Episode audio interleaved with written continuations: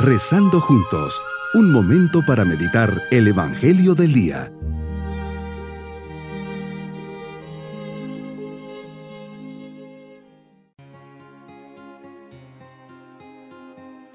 Les saludo de forma especial en este día miércoles de la novena semana del tiempo ordinario. Miramos al Señor para agradecerle tantas bendiciones. Jesús, gracias por este momento que me regalas. Creo en ti, pero aumenta mi fe. Confío en ti, mas ayúdame a abandonarme plenamente en tus amorosos brazos. Te amo, pero ayúdame a experimentar de tal modo tu amor por mí, que mi vida sea un único acto de amor verdadero. Gracias por todos los beneficios que de tus manos he recibido. No permitas que tu gracia sea estéril en mí. Quiero corresponder a todo lo que me das con una vida llena de amor por ti y los demás. Meditemos en el Evangelio de San Marcos capítulo 12 versículos 18 al 27. Señor, los saduceos te presentan un problema acerca de la resurrección de los muertos, pues no creen en ella, y te cuestionan poniendo como ejemplo un caso posible, pero bastante irreal. ¿Qué pasa si una mujer se casa y no tiene descendencia? Muere su marido, luego se casa con su hermano, y sucede lo mismo en siete ocasiones. Al final, ¿con quién se quedará? Jesús les hace ver su ignorancia sobre la interpretación de las escrituras y te refieres a ellas recordándoles el episodio de Moisés y la zarza ardiendo. Dios es un Dios de vivos y no de muertos.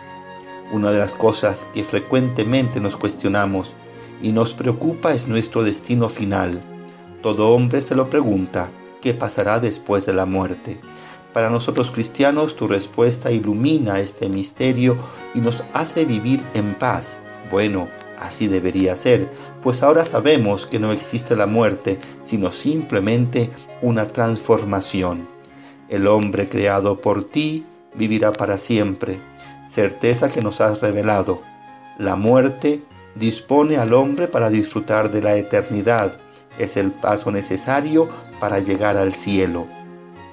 Contrariamente a otras filosofías, teologías y culturas, el cristianismo basado en la revelación de Dios afirma, y esta es nuestra esperanza, que al, ocurrir la muerte física, nos resucitarás de manera semejante a como lo hiciste con Jesús.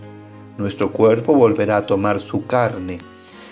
Será nuestro mismo cuerpo, pero ahora será un cuerpo glorioso, un cuerpo que no sufre más, un cuerpo que no puede ya experimentar la muerte. Ciertamente no podemos entender perfectamente este misterio, ni cómo será o qué significa tener un cuerpo glorioso. Sin embargo, creemos en ti, Jesús. Creemos que tu palabra se cumplirá y que nuestra existencia perdurará para siempre, pues nuestro Dios no es un Dios de muertos, sino de vivos. Señor, con sencillez y confianza me pregunto qué es el cielo, qué pasará cuando resucitemos, cómo será mi cuerpo, qué hay después de la muerte. Son preguntas que me vienen a la mente en los momentos más difíciles, cuando un ser querido muere, especialmente si es un niñito.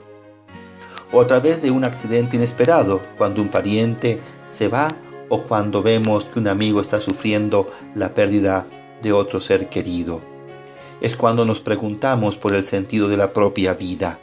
Y entonces puedo darme cuenta que todo se borra con el tiempo. ser, podré ser una persona muy afamada o podré ser un humilde campesino.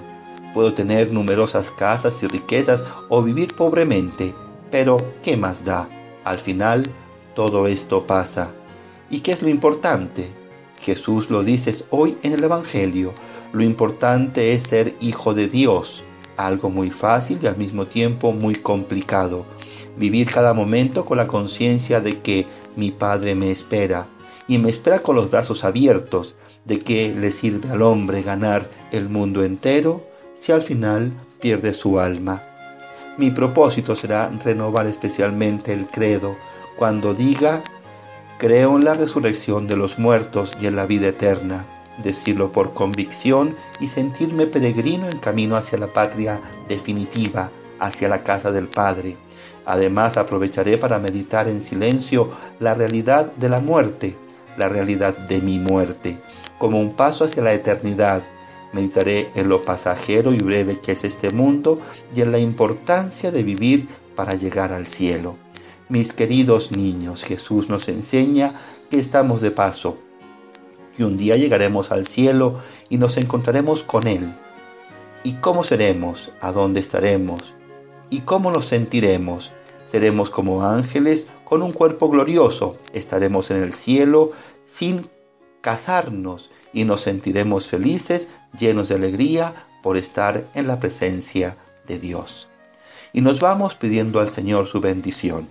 Y la bendición de Dios Todopoderoso, Padre, Hijo y Espíritu Santo, descienda sobre todos nosotros y nos acompañe a lo largo de este día. Bonito día.